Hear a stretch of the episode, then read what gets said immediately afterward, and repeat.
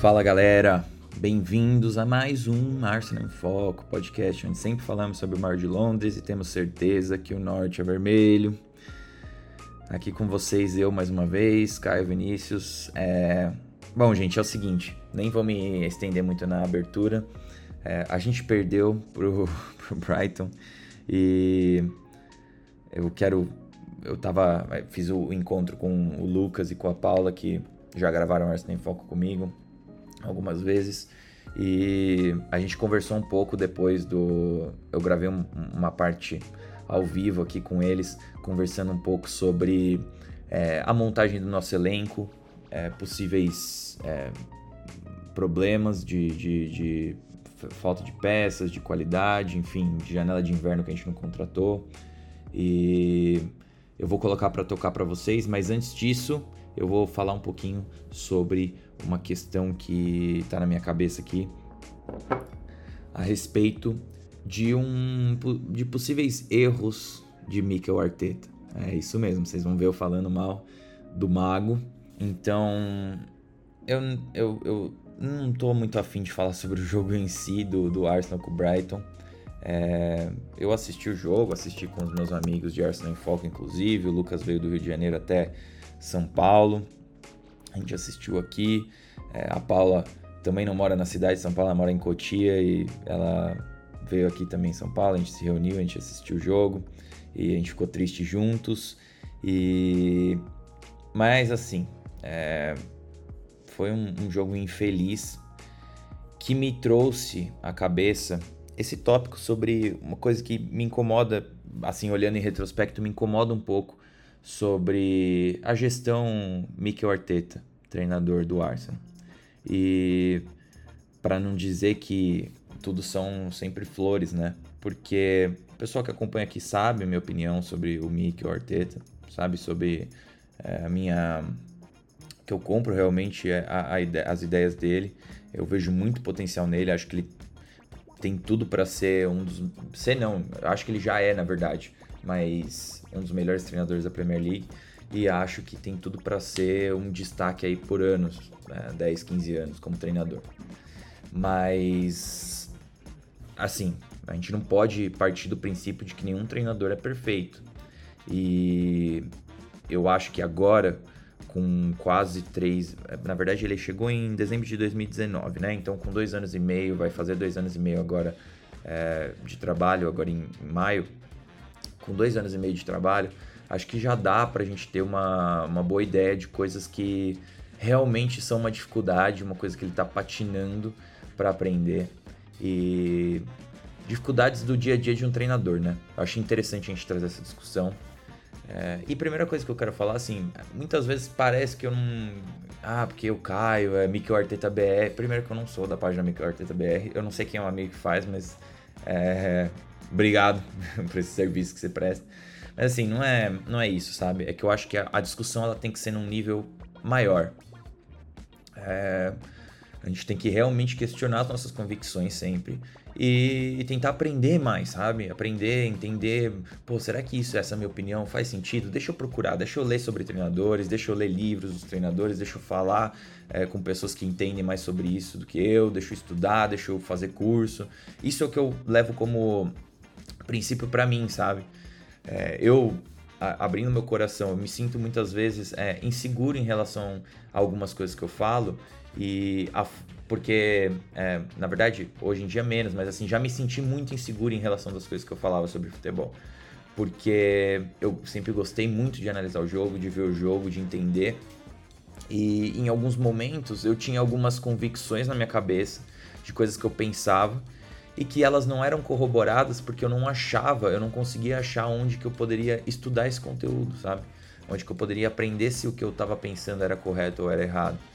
E, e, foram anos de curadoria, tentando achar perfis de pessoas que trabalham com o jogo, que são treinadores em categorias mais baixas, que é, lendo os livros dos treinadores, é, falando com gente que trabalha no futebol, com outros analistas de desempenho, assistindo muito jogo de futebol, porque é assim que você aprende também e, e questionando minhas próprias convicções. E, cara, tem uma coisa que posso falar de coração aberto que eu já mudei muito a minha cabeça é, com o passar dos anos. Eu diria que desde 2015, que foi quando eu comecei a me interessar mais e querer aprender.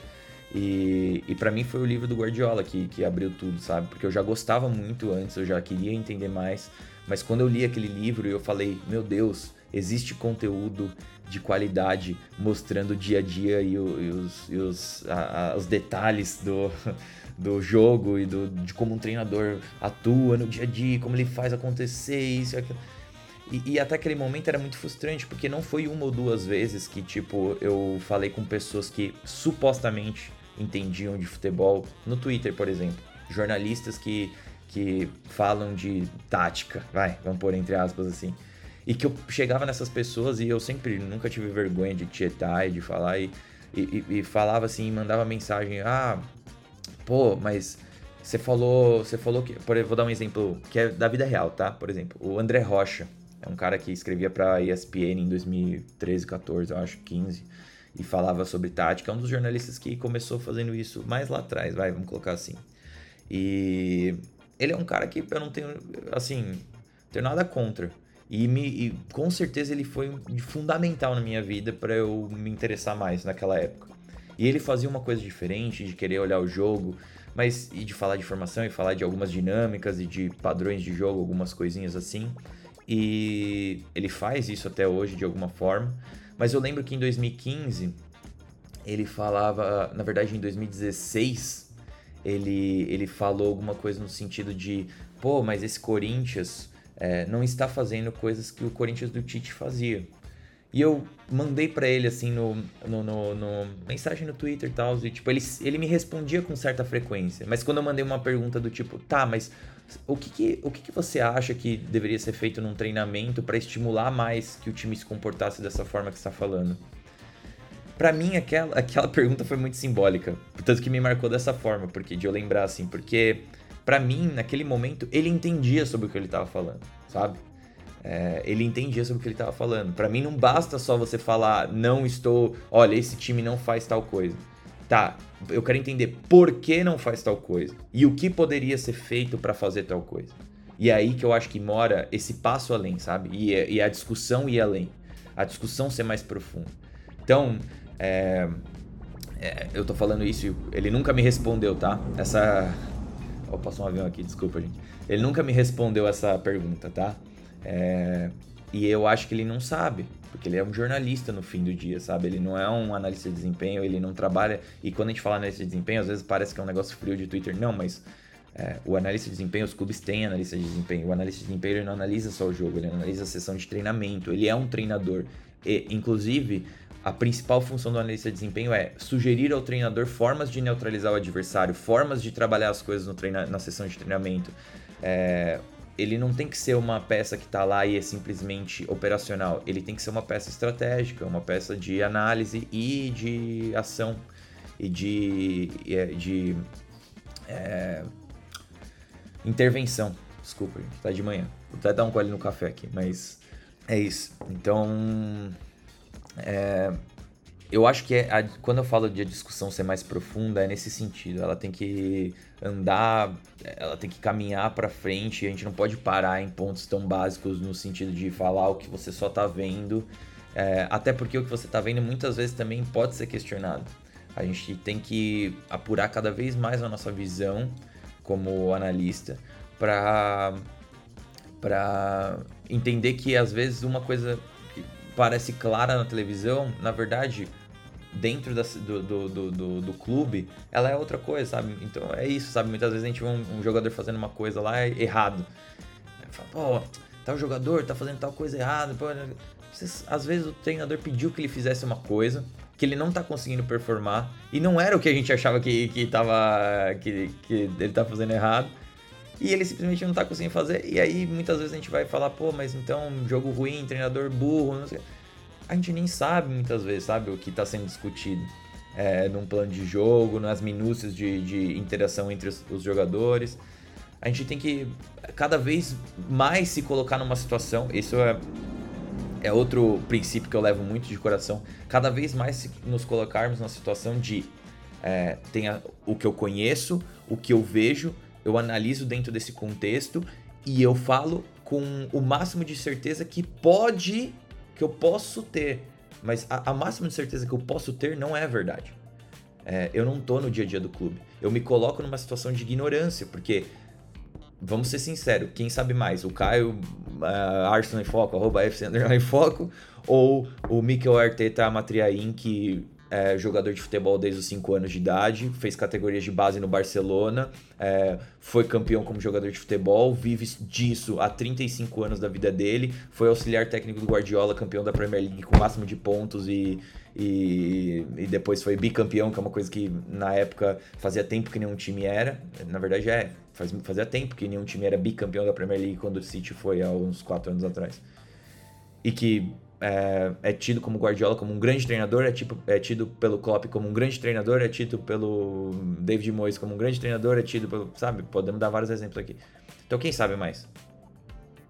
Sabe, é, é esse tipo de pergunta. Eu me coloco numa situação de ignorância, porque realmente eu sou perto dele.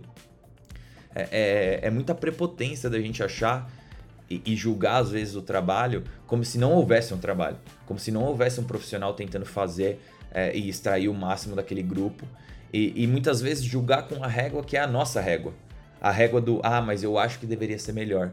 Como eu vi muita gente falando no começo da temporada. Ah, porque o Arsenal não tem padrão de jogo. Pera. Primeiro, por quê, né? Segundo, o que poder. As duas perguntas que eu falei. Primeiro, por que você acha isso? E segundo, o que, que você acha que poderia ser feito diferente? Ah, não sei. Ah, essa é a minha opinião. Ah, não é assim que funciona, né, gente? Vamos, vamos elevar o nível do discurso. Outra coisa, por que, que você acha que deveria ser melhor nesse ponto da, do desenvolvimento? Ah, porque eu tô cansado de perder. É, beleza, cara, isso é, pode ser uma régua, tá? A régua do torcedor muitas vezes é essa.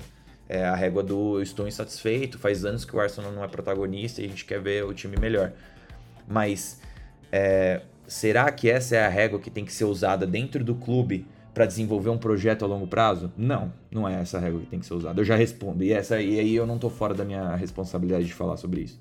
Porque a gente tem exemplos para ver. Há quantos anos o Liverpool não ganhava uma. O Liverpool nunca tinha ganhado uma Premier League, na verdade. Foi ganhar em 2019. Há quantos anos a Premier League já existia? 27 anos. Desde 92. E em algum momento. Bom, na verdade deve ter se falado na torcida do Liverpool, mas hoje, olhando em retrospecto, estava errado acreditar no Klopp mesmo, mesmo ele perdendo o final de Europa League, mesmo ele não classificando para Champions League na primeira temporada, mesmo ele também gastando dinheiro para reformular o elenco e não tendo resultado a, a curto prazo. Tava errado acreditar no projeto? Sabe? Então, é... aí eu, eu, eu, acho que assim, falei um pouco sobre. É, eu tirei isso do meu peito aqui porque foi um desabafo mais, mas eu quero entrar realmente no ponto que eu acho que é uma discussão para vocês, que eu sei que pessoal tem um pessoal que é muito fiel ao podcast aqui, me ouve. E, e, mano, vocês podem discordar de mim, eu não tô falando. Nada disso que eu falei até agora era com o intuito de falar que não há discordância e que eu sou dono da verdade. Pelo contrário, tudo que eu quis dizer é que até o que eu falo tem que ser questionado também. E eu me questiono muito disso. Eu tenho. É, eu me sinto responsável pelas coisas que eu falo e eu procuro tentar sempre colocar em perspectiva e falar: será que eu não falei besteira? Será que eu não falei besteira? Será que eu não falei besteira? Então, assim, eu sei que vocês são, vocês me ouvem, tal, vocês gostam, e eu fico muito feliz com isso, mas a discussão é pra gente mesmo. É, eu tô até pensando em criar, sei lá, um, um grupo no WhatsApp para vocês que ouvem, alguma coisa no Discord, alguma coisa pra gente conversar mais, pra gente estar tá mais próximo, porque eu quero estar tá próximo de vocês que ouvem e que estão dispostos a ter essa mentalidade de aprendizado mesmo, sabe? E de a gente sempre evoluir o, o, nível de discurso. Porque eu tenho certeza que se hoje eu, eu aprendo as coisas que eu aprendo no meu dia a dia numa velocidade X, se eu puder interagir com vocês, eu vou aprender em 2x. Porque é isso, as pessoas sabem também. As pessoas, quando elas se põem no papel de questionar, elas coletivamente aprendem muito mais rápido. É...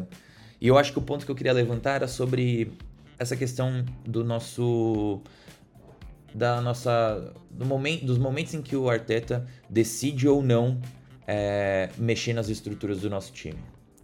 É, e eu vou deixar essa discussão aí e a gente vai depois é, retomar ela mais pro fim da temporada, tá? Prometo para vocês, porque eu não quero que o podcast de hoje seja muito longo.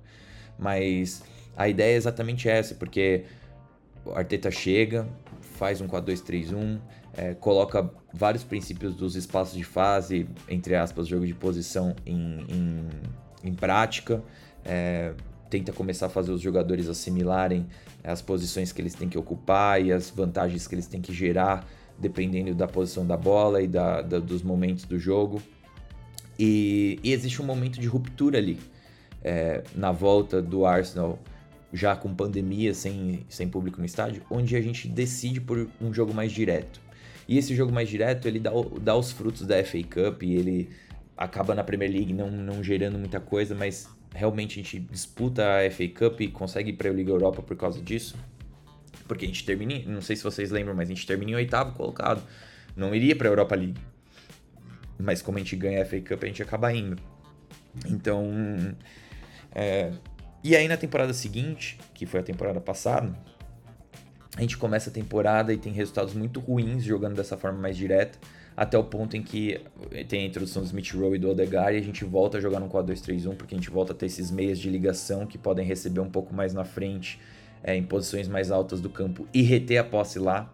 Então, a partir daquele momento, o Arsenal não precisa se apegar tanto num jogo direto e pode se apegar num jogo de circular mais a posse e tentar ocupar as zonas mais altas do campo e, e manter a posse nessas zonas mais altas, né?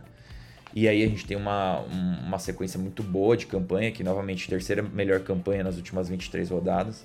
Falamos um monte sobre isso.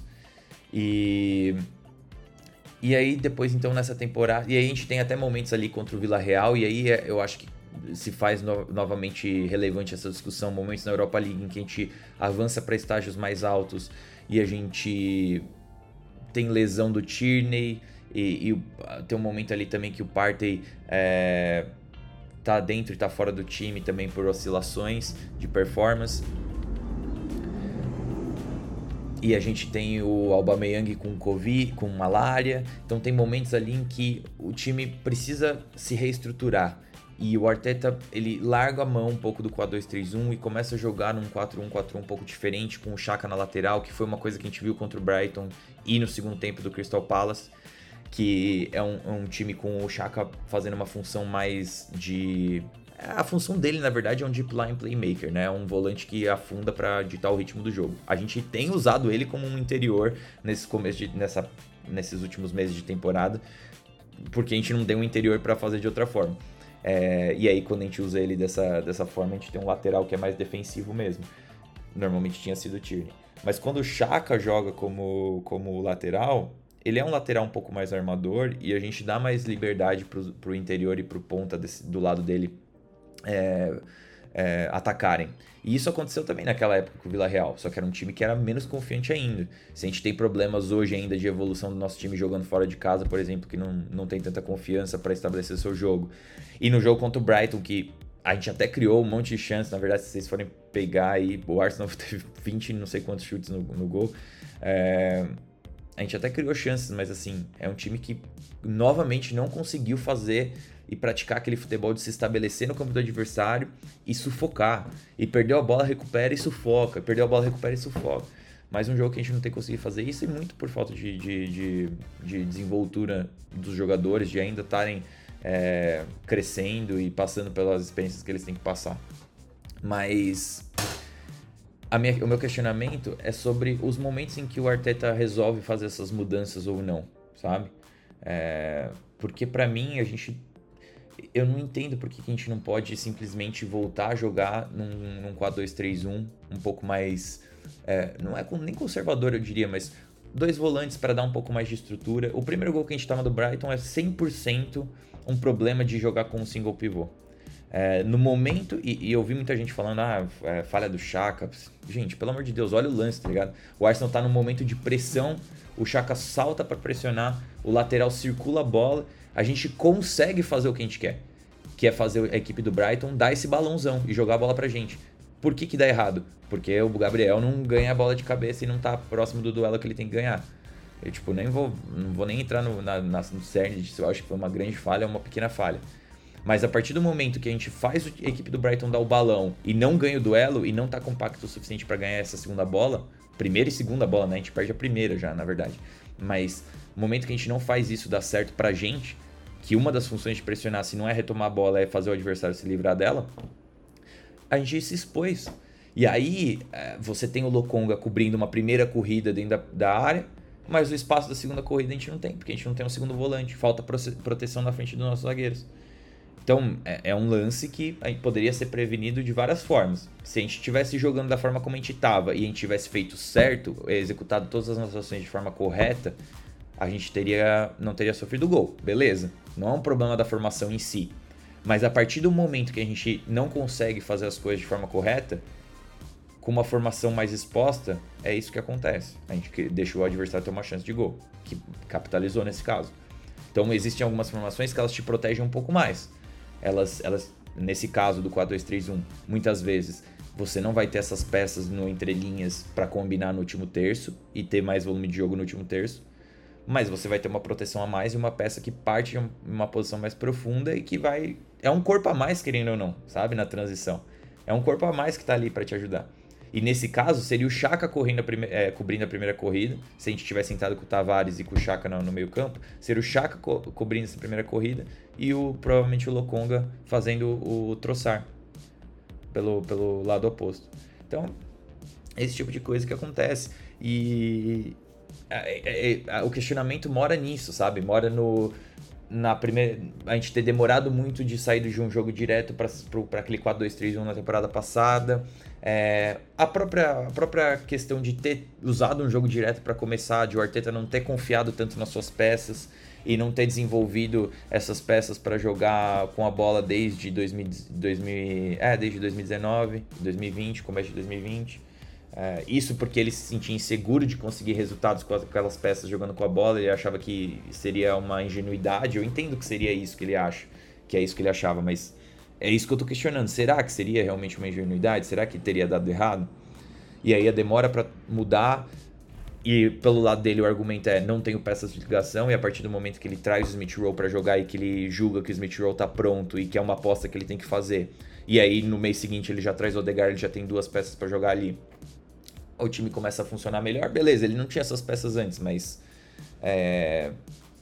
pô, será que não dava para ele ter usado o William na ligação? Não é, não é a mesma característica, mas poderia ter tentado, sabe? É, não tô falando que ele tá errado, sabe? Esse é o ponto. Não tenho como afirmar, eu acho que esse é um erro, claramente. É, mas são coisas que são questionamentos que se fazem relevantes a partir do momento que nessa temporada a gente tá vendo de novo isso. É, no momento que eu acho que era para ele estabilizar o time, ele fala assim: não, agora a gente vai ter os nossos princípios e a gente não vai abrir mão deles. Então a gente vai jogar com 4-3-3, 4-1-4-1 e a gente vai seguir a partir daí. É... E deu errado, sabe? Deu errado. Ontem deu errado. Anteontem, né? No caso, para mim. Tô gravando na segunda de manhã. Então, é isso, assim, sabe? A gente tem que ver como que vai se desenrolar essa temporada. Vocês vão ver. Agora eu vou deixar aqui para vocês a parte que eu gravei com o pessoal, com, com a Paula e com o Lucas. Mas, assim, é... a gente discutiu bastante sobre a questão da montagem do elenco e a gente discutiu também, a gente fez uma previsão maluca de tabela onde o Tottenham perdia e, e a gente conseguia se classificar para a Champions League da mesma forma, mas o Tottenham foi lá e trolhou o, o Aston Villa. E outro jogo que, assim, também, é, é, isso, isso que me incomoda, sabe? Quando as pessoas falam de Conte, Conte, Conte e querem criticar o Arteta. Os dois jogos que o Arsenal perdeu foram jogos em que o adversário não criou mais do que uma chance. Assim, vamos falar de usar a métrica do expected goals, tá? Eu acho que, assim, eu não me baseio por isso, tá? Eu vejo o volume de jogo, eu assisto o jogo e vejo as chances criadas e vejo a, a sistemática. Mas isso é um resuminho um pouco do que foi o jogo. Eu acho que nesses dois casos em específico a gente pode usar, porque eu assisti os jogos do Tottenham também e eu posso dizer que é, dois jogos em que o Arsenal cria mais de duas chances de gol e não marca esses gols, e o adversário cria menos de uma chance de gol e marca gols. é, não são chances de qualidade, sabe? Você vê o segundo gol do, do Brighton, é uma chance que nos outros, se essa chance caísse 10 vezes para aquele cara fazer aquilo, nos outros ele não fazia, sabe? É, enfim. E, e o Tottenham foi lá e meteu, sei lá, quatro com gols que, tipo, de extrema qualidade, jogo, jogo extremamente direto eu sou muito cético, eu não acho que o jogo direto ele, é, ele conduz a resultados no longo prazo. É, se você quer jogar. O Liverpool mesmo é um time que, quando o adversário se fecha, ele sabe como criar. Ele cria através da pressão sustentada. A equipe do Tottenham em nenhum momento cria chances através da pressão sustentada. Se tem uma coisa que a equipe do Tottenham não faz é ter cadência no último terço.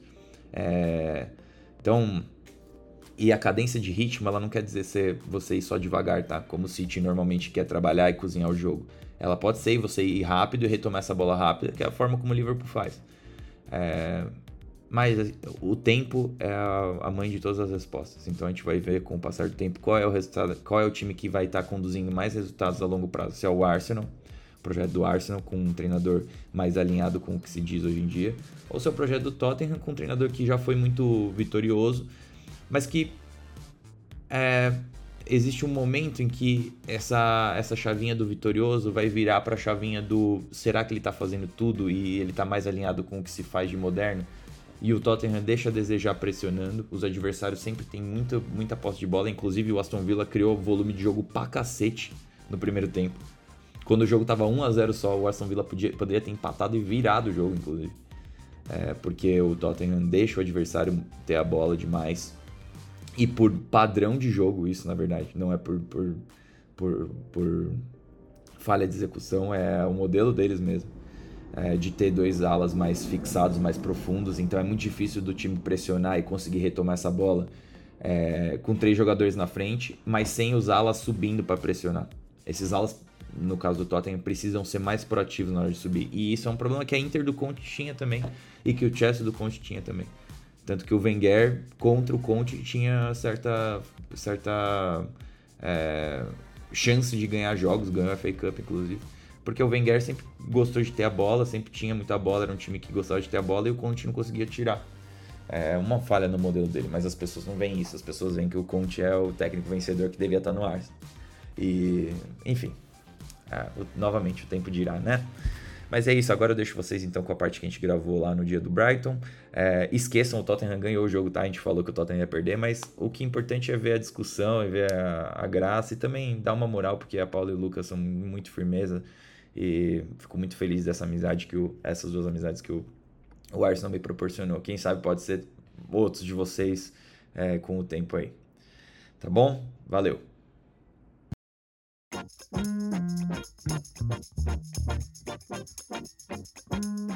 Vai, vai ter avião nesse podcast. A gente para, quando o avião vier, a gente para. Eu corto só o avião.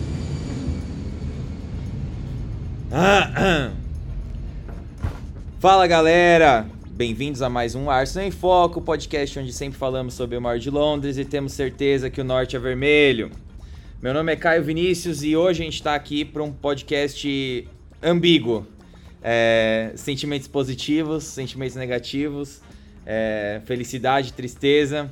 Mas é porque a gente vai falar um pouco. Eu acho que não vai ter muito foco. A gente, na verdade, vai ser o Arsenal sem foco hoje, mas é, a gente vai falar sobre o jogo contra o Brighton, derrota do Arsenal por 2 a 1 dentro de casa. Mas eu tô aqui com convidados é, ilustríssimos. O Lucas Bichão, que já participou aqui com a gente várias vezes e a Paula também. E a Dayana, que não acho que não, namorada do Lucas, que acho que não vai falar sobre o Arsenal, mas ela tá aqui também. Vocês vão ouvir as risadas dela no fundo, provavelmente. e a gente tá gravando presencialmente. É, a gente tinha marcado de se encontrar hoje. E infelizmente, é, derrota do Arsenal. É isso, o Arsenal perdeu dentro de casa, mas é, acho que a gente até tem coisa para falar sobre esse jogo. É, não acho que foi o pior jogo da face do universo para o Arsenal, mas a equipe do Brighton é uma equipe competente também. É, o Arsenal veio a campo com Ramsdale, Cedric, Ben White, Gabriel e Chaka na lateral. É uma coisa que eu imaginava que poderia acontecer. É, principalmente porque, para dar um tempo para o Nuno é, arejar as coisas na mente dele, eu imaginei que o Arteta fosse preservar ele nesse momento. E também muito pelo nosso meio-campo jogar com o Lokonga, Odegar e o Smith Rowe de interior, porque no jogo contra o Palace na segunda-feira, acho que foi um dos positivos que a gente, se é que tem algum positivo que a gente podia tirar daquele jogo, foi um segundo tempo de movimentação do Smith Rowe com o Martinelli. E eu imaginava que o Arteta fosse tentar trazer isso hoje. No ataque a gente veio com o Saka, com o Lacazette com o Martinelli. E então uma escalação um pouco diferente. Tomiasso não voltou ainda. Tomiasso provavelmente vai voltar depois do jogo, só depois do jogo contra o Southampton. É, Parte lesionado, Tierney lesionado. É, mas assim, não é por isso que a gente perdeu o jogo, porque a gente jogou com o Chaka na lateral, com o Cedric. É, acho que a gente poderia até falar sobre o jogo e minúcias, mas mais interessante do que isso, uma discussão que eu tenho visto bastante no Twitter é sobre o elenco do Arsenal. É, se o nosso elenco é fraco, se a gente falhou na janela de inverno ao não trazer é, reforços, é, peças de qualidade, nem que fossem por seis meses só, é, que não é o ideal, a gente sabe, mas a gente já conseguiu uma contratação boa. No, no caso do Odegar, trazendo ele seis meses antes e, e testando e vendo qual era o encaixe, o encaixe nos treinamentos, a entrega dele. Então, é uma questão que a gente pode falar. Eu vou começar dando minha opinião de forma bem por cima, e aí depois eu vou puxar o Lucas e a Paula para falarem sobre isso. É, eu diria que sim, a gente falhou bastante. E é uma, um dos pontos em que o Edu me decepcionou bastante no, na janela de inverno, porque para quem não sabe, eu sou um torcedor do Corinthians na, no Brasil e eu gosto bastante de tudo que o Edu fez até hoje pelo Corinthians, pelo Brasil. E, e, principalmente essa primeira janela dele solo de verão, que foi a janela em que a gente trouxe peças de, de qualidade que agregaram no nosso elenco. Mas é, no momento em que a gente perde Partey e Tierney, que são dois jogadores que são fundamentais para a forma de a gente jogar e que são lideranças técnicas e morais dentro do nosso time, é, a gente começa a questionar, né? São momentos de, de, questionamento realmente, se, se a gente poderia ter feito mais ou menos. Eu acho que sim, a gente poderia ter feito mais sim, principalmente no meio campo. Eu não acho que a lateral foi um, é um problema tão grande. Eu acredito muito no potencial do Tavares, a gente pode discutir isso daqui a pouco. Mas é, a gente, a gente tem uma reposição na lateral, uma posição em que é bem específica. A gente sempre vai usar um titular e, e, vai ter que ter um reserva. Não é que nem o meio campo em que você tem normalmente tem peças que são mais versáteis, podem jogar em mais de uma função, como é o caso do Partey, como é o caso do, do Odegaard, Smith Rowe.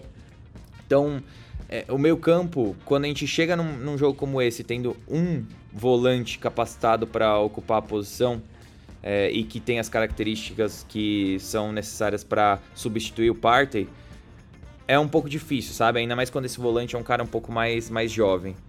E, e novamente, não trouxemos uma peça para o ataque, que foi uma, um, um, dos pontos que a gente bateu bastante na janela, né? Indo atrás do Vlahovic, acabou não se concretizando, mas é, jogar com o Lacazette tem se mostrado um, um problema.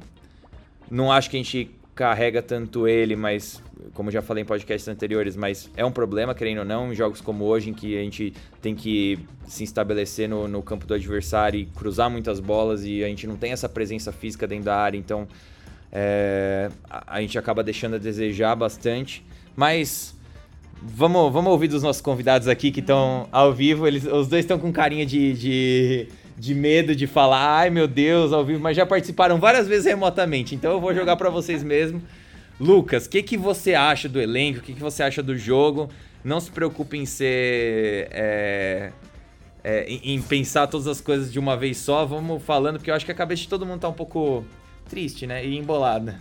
E, e caótica. Mas o que, que você acha dessa, dessa última janela? Você acha que isso tem influenciado nesses últimos dois jogos, principalmente contra o Palace e contra o Brighton? Como que você vê essa possível sequência nossa? É, primeiramente, eu só queria dizer que uh, botar mais um elemento que eu também estou semi-alcoolizado, porque a tristeza faz o álcool bater mais forte. É o Arsenal, gente, é isso, exato, o Arsenal faz isso. Exato, exato. E isso não é alcoolismo, é só Arsenal mesmo.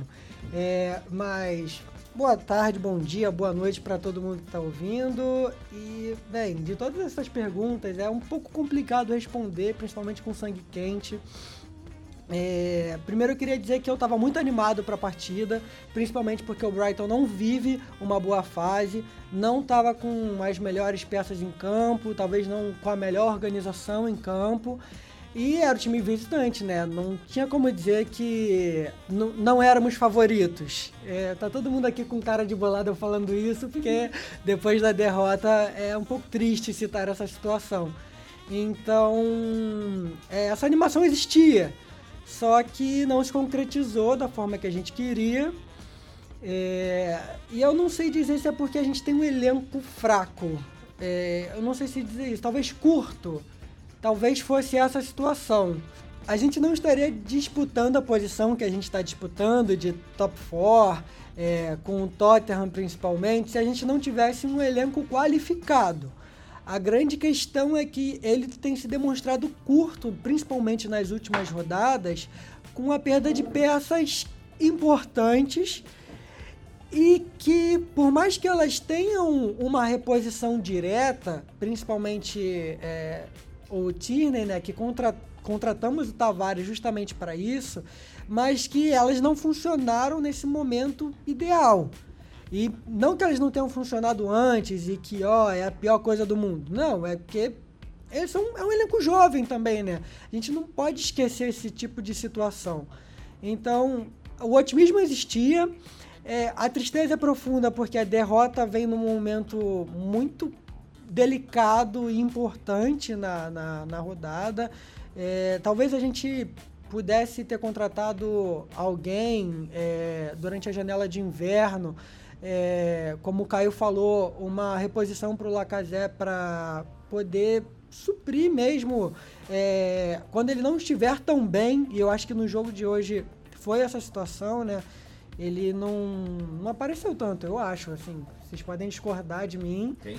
O Lacazette. Ah, o Lacazette. É, mas eu acho que ele não foi tão bem. E no final quando a, aquele 9 que deve se impor no, no campo adversário, com aquela pressão toda que a gente estava, cruzando as bolas que a gente estava cruzando, ele não aparece em nenhuma jogada. E eu acho que eu sinto falta disso, pelo menos. Por exemplo, com a presença de um Giroud da vida. E todo mundo questiona o Giroud, pode questionar, Paula Rio aqui do meu lado. Mas, pô, o cara, por exemplo, na Itália, decidiu pro Milan recentemente num clássico contra a Inter de Milão. E, enfim, fez a diferença. E o Lacazette, eu sinto que ele some em alguns momentos, isso desde a chegada dele. Quer dizer que ele é ruim? Não. Mas que são jogadores com funções diferentes, que às vezes a gente precisa dessas funções para esses momentos delicados. É, acho que não tem muito que se estender sobre isso, sobre essa situação. É, é um momento triste. Paula, você vai, você é sua vez agora. Você normalmente nesses, é, gente, se vocês acompanham ela, arroba Black, normalmente, quando o Arsenal perde, ela sai caçando as pessoas que estão falando muito mal, porque ela, ela é mais, assim, ela é mais controlada, vamos colocar aqui, ela, ela, ela, ela acredita no projeto. Eu sou a pessoa mais positiva, né? Mas normalmente quando o Arsenal perde, nem isso eu tenho feito, porque eu não entro no Twitter. Ah, então. Porque eu prezo pela minha sanidade. Então, perdeu, eu não olho porque é só reclamação, eu vou ficar irritada, então eu nem olho mais. Mas depois de uns dias eu entro, aí eu começo a só caçar os, os positivos, que aí depois de uns dias começa a aparecer o positivo, né? Sim. O pessoal já baixou a raiva. E aí eu começo a, a, compartilhar os positivos, né? Mas eu queria fazer um comentário sobre, sobre a parte do elenco.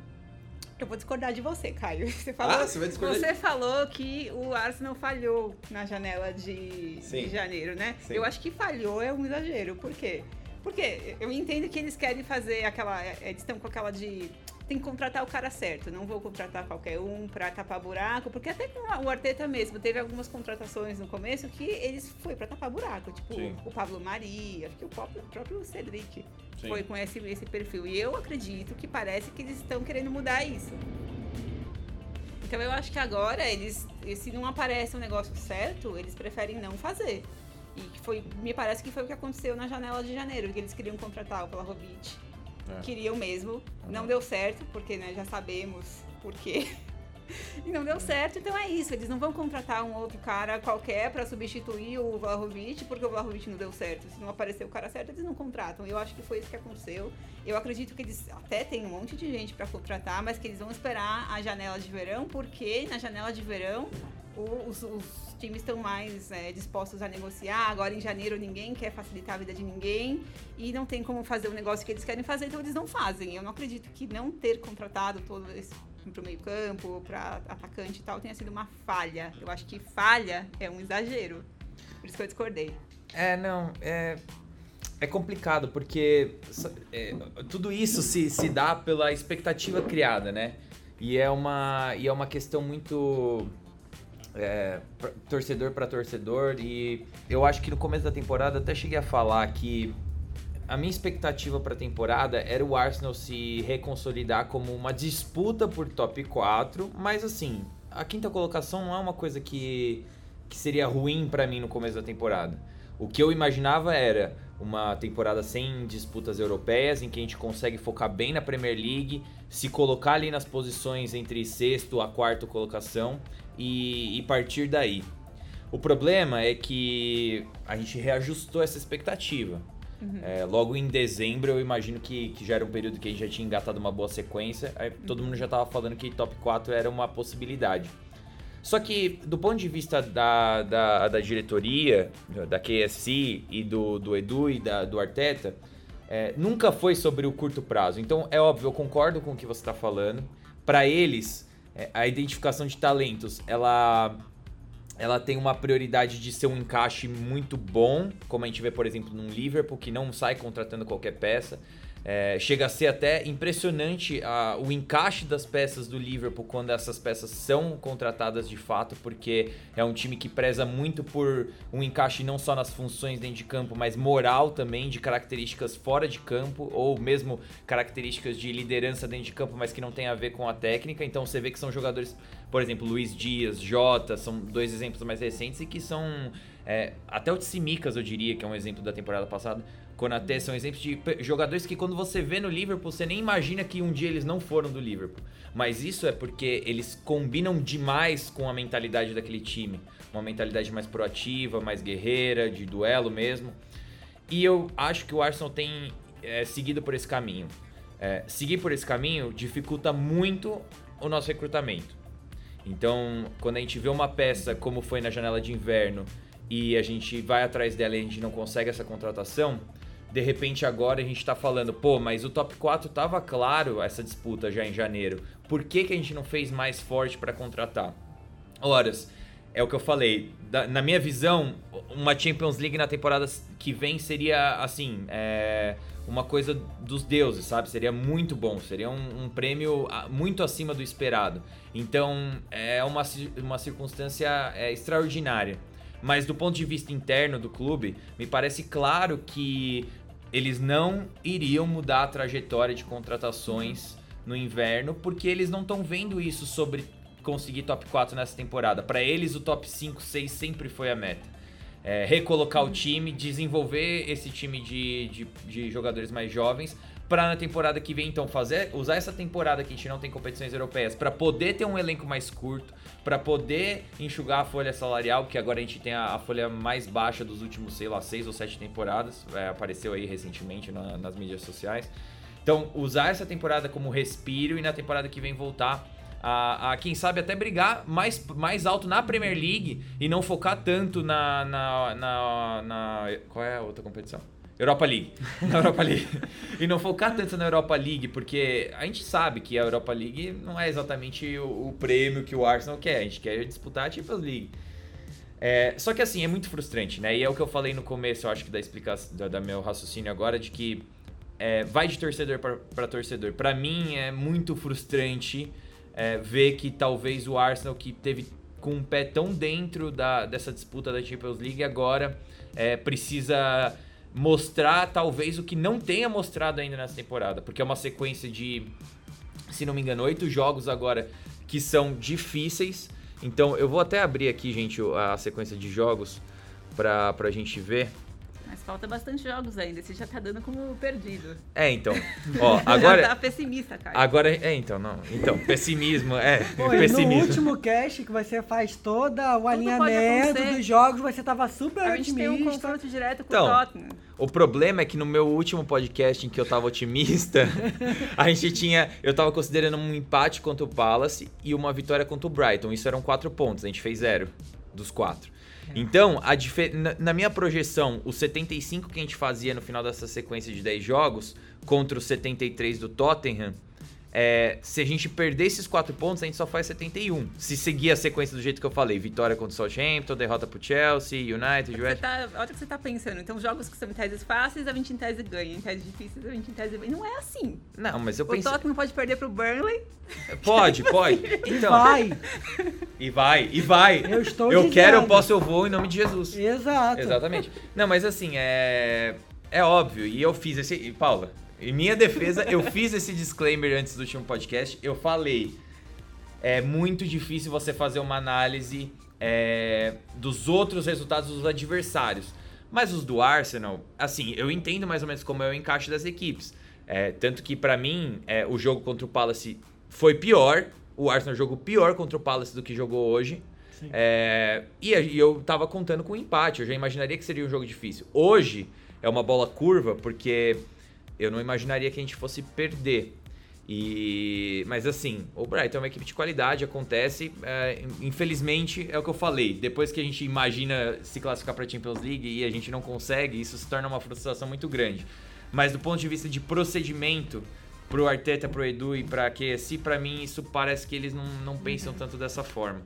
É, mas agora vamos. Eu quero que vocês me falem. Agora, eu vou botar vocês, já que vocês quiseram me, me falar aqui, os resultados, meus palpites não estão corretos. Você, colocou então uma, vai vocês você agora no ao vivo. Aqui, Tottenham, você colocou empate. Esse Sim. jogo acho que pode acontecer qualquer coisa. Pode, claro. Mas é isso. A gente tá falando assim, tudo isso aqui que eu projetei era com Tierney e com Partey. Uhum. E agora? Vamos lá. Lucas e Paula. Arsenal e Southampton, dia 16 de abril, daqui sete dias, Vitória. daqui a uma semana. Vitória. Vitória. Menos que 4x0 eu não aceito. Então, é, o Lucas tá falando isso porque hoje o Chelsea ganhou de quanto? 6. Foi 6x0. 6x0 pro Chelsea. Enfim. Posso estar levemente errado, mas 6x0. É, vamos supor que seja 6x0. Margem de erro para um para mais e um para menos. É, por favor, 5 nem... com certeza teve.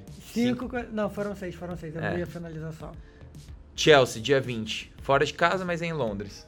A gente vai ganhar do Chelsea e perder do United. Depende, esse jogo. Não faz é... isso comigo. Não, mas vamos lá, depende. O Chelsea vai jogar o segundo jogo antes ou depois na, da Champions League? Então, é uma questão, né? Vamos ver. Porque depende de se ele for eliminado realmente pelo Real Madrid ou não. É, acabei de abrir um, um, site que não é do Chelsea. o que você fez? Eu não sei. Eu queria ter feito isso aqui. Vamos ver a sequência de jogos do Chelsea. Só clicar em partidas. Aqui embaixo. Aí. Então, o Chelsea é... foi 6 a 0 gente, o jogo mesmo. Uhum. É, não, já é essa semana já, o Madrid. Então, se o Chelsea não se classifica, ainda assim, é, não, mas é, não, eu acho que não faz tanta diferença porque a gente pega o Chelsea no meio da semana. Então, o Chelsea pega o Real Madrid agora no meio da semana, dia 12 o Crystal Palace dia 17 e o Arsenal dia 20, então não tem descanso. É isso, eles não têm descanso. Eles jogam fora de casa agora no meio da semana, depois ficam uma semana eles em Londres. Do Real Madrid, eles vão se reabilitar contra o Palace e vão estar bem contra nós. É isso. É, ou eles perdem pro Real Madrid, perdem pro Palace é. e perdem para nós. É. É, é fora de casa. A Dayana ri, é isso. A gente aqui puxando o cabelo da cabeça e ela ri.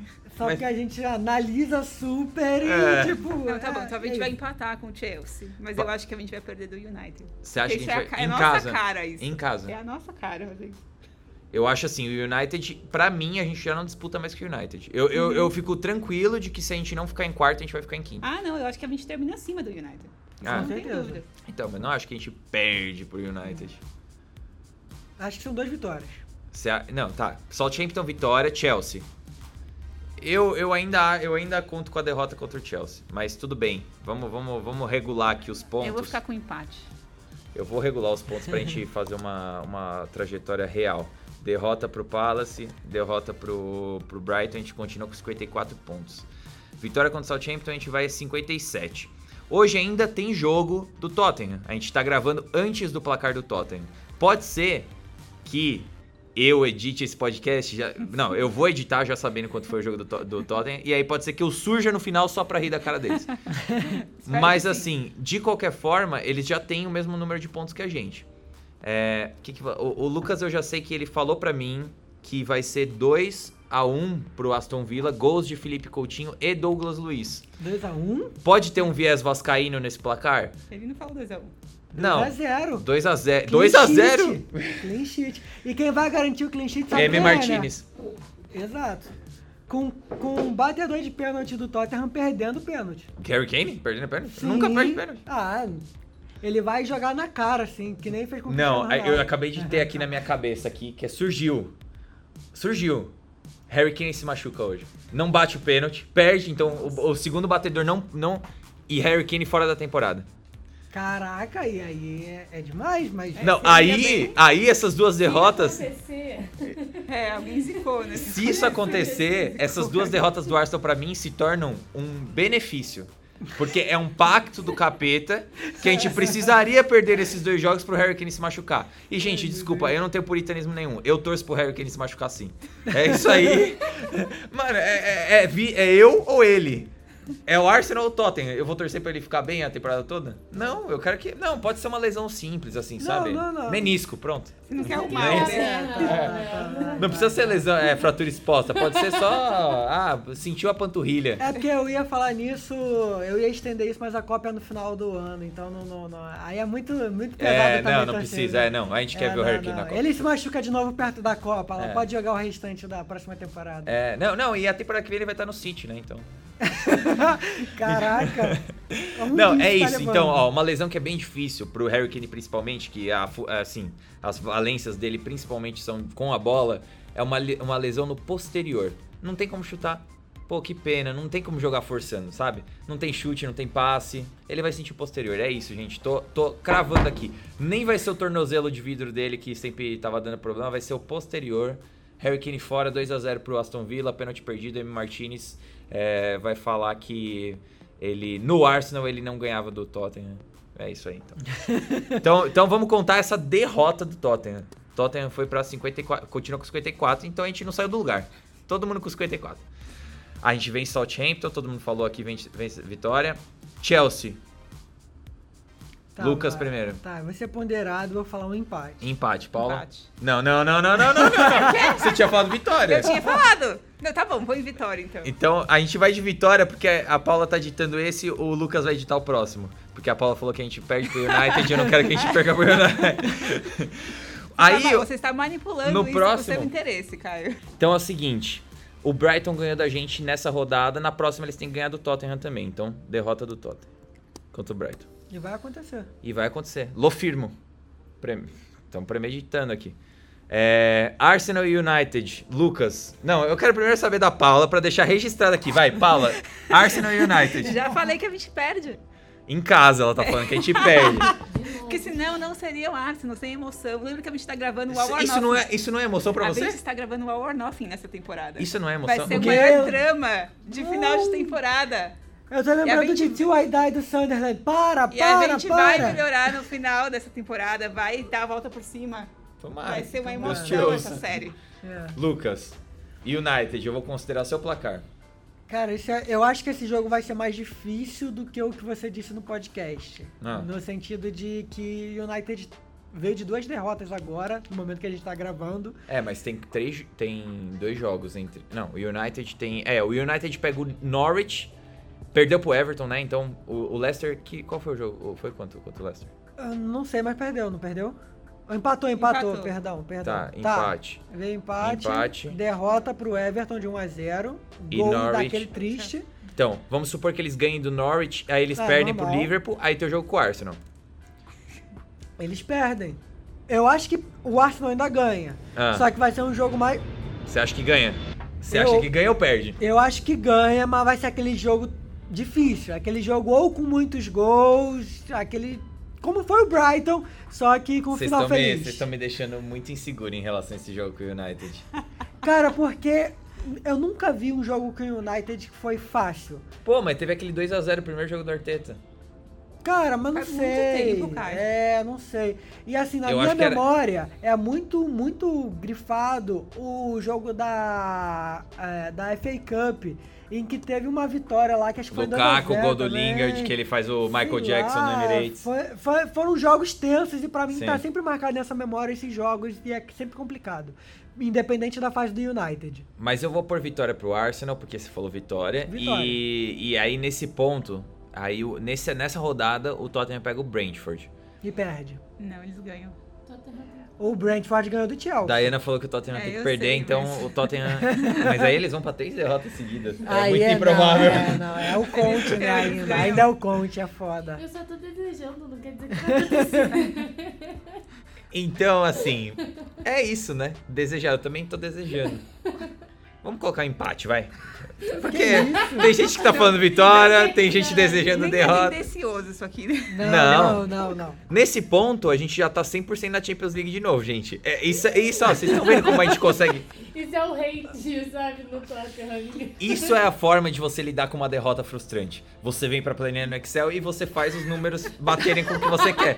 Então, de repente, o Arsenal, daqui daqui dia 23 de abril. Nossa, nem é tão longe assim. Daqui 14 dias, o Arsenal tá com 63 pontos e o, Ar- e o Tottenham com 55. Mas deixa eu te falar. E o eu- United com 54. Deixa eu te falar, eu falei que vai perder do United, mas depois a gente tem cinco jogos e eu acho que a gente ganha todos. Isso aí. gente Então a gente engatar continua ganhando sequência. todos. Não, você acha que a gente ganha do Tottenham? É fora de Acho. casa. Sim. A gente vai ganhar todos. Não, calma, esses. vamos um por um, um por A um. gente perdeu em casa. Que a gente vai engatar uma sequência. É, é um ponto. É a zica reversa. A zica, a Ricas reversa. Rica reversa. A rica é, reversa. Isso aí, isso aí. É, bom, tá, vamos uma coisa de cada vez, vai. West Ham, fora de casa pra gente. No, eu acho que a gente vai ganhar esse jogo. Agora, agora eu realmente, passando o tempo, eu acho que a gente vai ganhar esse Eu jogo. acho que a gente ganha porque o West Ham vai estar muito focado na. Na Na Europa League, eu também Sim. acho. é. E acho que ele ganha do. E eles estão muito Lyon. desgastados na, na Premier League. Sim. E, e vai ser uma sequência totalmente é, desgastante pra eles, que eles têm mais um jogo agora de Europa League. Aí depois eles. Cadê o West? Ah, tá aqui. Beleza. Ah, não, mas eles descansam. Mas é, é, eles vão ter jogo de Europa League entre Chelsea e Arsenal, provavelmente. É, eu, eu vou pôr vitória pro Arsenal. Aí Tottenham e Leicester. Vitória do Tottenham, vai, eles já empataram e perderam muito, né? A gente deseja mal, mas deixa eles vencerem pra ter emoção. United e Brentford. Se o Brentford empatou com o Tottenham, o Brentford vai ganhar do United. Então, derrota pro United. United se permanece em 54 pontos. Nesse ponto aqui, eu acho já que o Rangnick até vazou. Se, se, se se materializar essa sequência. Derrota pro Liverpool, derrota pro Arsenal, derrota pro Ele vai ficar na Não, diretoria. não, é, ele não, não vai cair. É, então, mas os caras podem querer cancelar esse acordinho aí. Não, não, mas assim, eu também acho que tá muito Brentford dando certo. Eu acho que talvez role uma vitória ali daquela chorada que ela pode dizer, é, ganhamos. Vitória do United. Do United, mas cara, não faz muita diferença. É, porque o United já tá bem longe da gente nesse é, ponto. não. 12 pontos atrás. O United já tá fora, gente. Eles perderam pro Everton. Se A gente joga com o Everton ainda, a gente também perdeu pro Everton. Eu sei, mas a gente perdeu pro Everton, o Everton nem tava tão mal quanto tá agora. É, é, e foi fora de casa também. É. Bom, Arsenal e Leeds eu acho que é vitória, eu acho que todo mundo concorda. Uhum. Tottenham e Liverpool. É, vão perder, né? Derrota, porque o Liverpool vai ser campeão. Eita, é, Calma, calma. calma. Isso é outro podcast. Isso aí é o... Isso é outro podcast. Isso é o. Não é o Arsenal em Foco. É God Save the Game. É o God Save the Game Tá e eu discuti lá com a Michelle e falei que o Manchester City ia ganhar do, do Liverpool. Ok, ok. É, aí o United pega o Brighton, que ganhou do Arsenal, ganhou do Tottenham e vai ganhar do United também. Então, Brighton, o fiel da balança. É, Arsenal e Tottenham, dia 11 de maio. É, é, esse jogo não tá marcado ainda, gente, Tá, tá? tá marcado. Marcou essa semana. Pra que dia? Ai, não lembro. Então, era quinta-feira, eu acho que eles marcaram pro dia 12. Eu, eu coloquei como dia 11, mas acho que ficou pro dia 12. Tem que ver aqui, mas marcou sim. Eu recebi até uma Ah, a notificação. gente consegue ver aqui no. no, no- Só um minuto, gente. Só um minuto. Era só clicar no escudo do Arsenal. É, Dia 12 do 5. Então, Arsenal e Tottenham dia 12. E aí? Esse é o jogo que vai definir tudo. Os caras conseguiram, fizeram o que fizeram, o que fizeram, que remarcaram esse jogo pra uma época em que. É bom, se bem que chegando nesse ponto aqui, o Arsenal tem 69 pontos e o Tottenham 58 na nossa É, projeção, né? época- Não, isso aqui tá errado, não é possível. isso. Não, deixa, deixa, deixa, deixa a gente acreditar, gente. Porque é, é isso, né? A gente tava muito otimista antes do Palace e Brighton. E a gente pode voltar a tá muito otimista se o Tottenham perder contra o Aston Villa e contra o Brighton. É, duas derrotas pra qualquer time é abala a moral, a confiança. E, cara, ainda mais no cenário em que o Kane se machuca. Exatamente. É, Então, eu nem, eu nem tinha lembrado disso. Eu lembro disso. Então, de esquecer. repente, o Brentford, que é um empate, pode muito bem ser uma derrota pro Tottenham mesmo. Aquele 1x0? Não, assim, gente, vamos ser sinceros, o Tottenham sem o Kane não é, o To- não é nada. Se o, se o querer machucar hoje contra o Aston Villa. Eu até falaria que. Primeiro, primeiro, coisa... primeiro que eu vou ficar preocupado, que eu acho que eu vou ter imposto uma zica muito grande. Mas assim. Vai ficar é. não, o Arsenal vai ganhar. O Arsenal, então, exato. Ah, não, mas... já pode botar a vitória. É, não, mas aí, gente, aí a gente classifica pra Champions League. Aí eu, aí eu já acho tá que... Muito, é... Já tá muito, Não precisa nem ver o resto. Pode é... perder pro Newcastle, pode perder pro Everton e salvar o Everton no final. E aí a gente tem Sandite rebaixado. É, porque nesse ponto, se a gente chega com 69 e o Tottenham chega com 58, a gente já está classificado pra Champions League. A gente só precisa de um empate em qualquer um dos uhum. três jogos. Porque se o Tottenham chega contra o Liverpool com 58 pontos, eles não fazem mais 69. Porque só tem 9 em jogo eles vão ter três jogos, eles têm que ganhar os três e o Arsenal tem que fazer zero pontos. Então o Arsenal pode fechar, já botar 11 jogadores dentro da área, empatar o jogo e, e classificar para Champions League. E ter Santa, Santa Tottenham's Day. Isso. Santa Tottenham's então, Day. gente, ó. saudade disso, hein? E é o que eu acho que vai acontecer, porque vai ser dramático esse final. Eu acho que a gente ganha do Tottenham e que vai ter esse final de tipo uma série, né? É. A nossa série vai ter um All drama no final, ter um uau no final, a gente vai ganhar do Tottenham. Então, só que aí a gente lembra que a gente perdeu pro Palace e pro Brighton, né? Não, mas, mas, é assim, o futebol é assim, não existe assim, uma regularidade. Em tese, não era pra ser pessimista? Começou assim. Né? A gente começou o podcast. Gente, eu tava muito triste, vocês não têm noção. Eu tava muito, muito, muito frustrado antes de começar esse podcast. Mas é, é, é sobre isso, sabe? Eu acho que é bom fazer esse segmento, porque. para falar um pouco sobre a confraternização também, de que o futebol tem que ter esse, esse contexto, querendo ou não, que é o contexto de amizades, de, de a gente se alegrar junto. Então, isso me frustra muito nas redes sociais, todo mundo sempre muito negativo, falando do Arsenal e. Ah, porque gente, deu errado. Gol do Tottenham. Ah, não, ah, já, que isso? Eu vou cortar essa parte. Acabou a alegria. Um pouquinho tocando aí. Caraca. Vai, Dagão. Oi. Gente, uma notícia muito Você tinha que mandar essa, né? Você não podia, você não podia. Tudo, tudo. Acabou. Enterrou. Então, confraternização. Gente, então é isso, ó. É, a gente fica por aqui. Lucas, dá. Deixa... Lucas, deixa seu tchau aí pra galera, vai.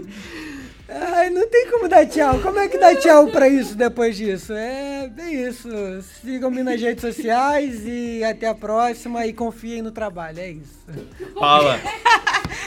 Eu peço desculpas por ter estragado tudo, gente. tchau.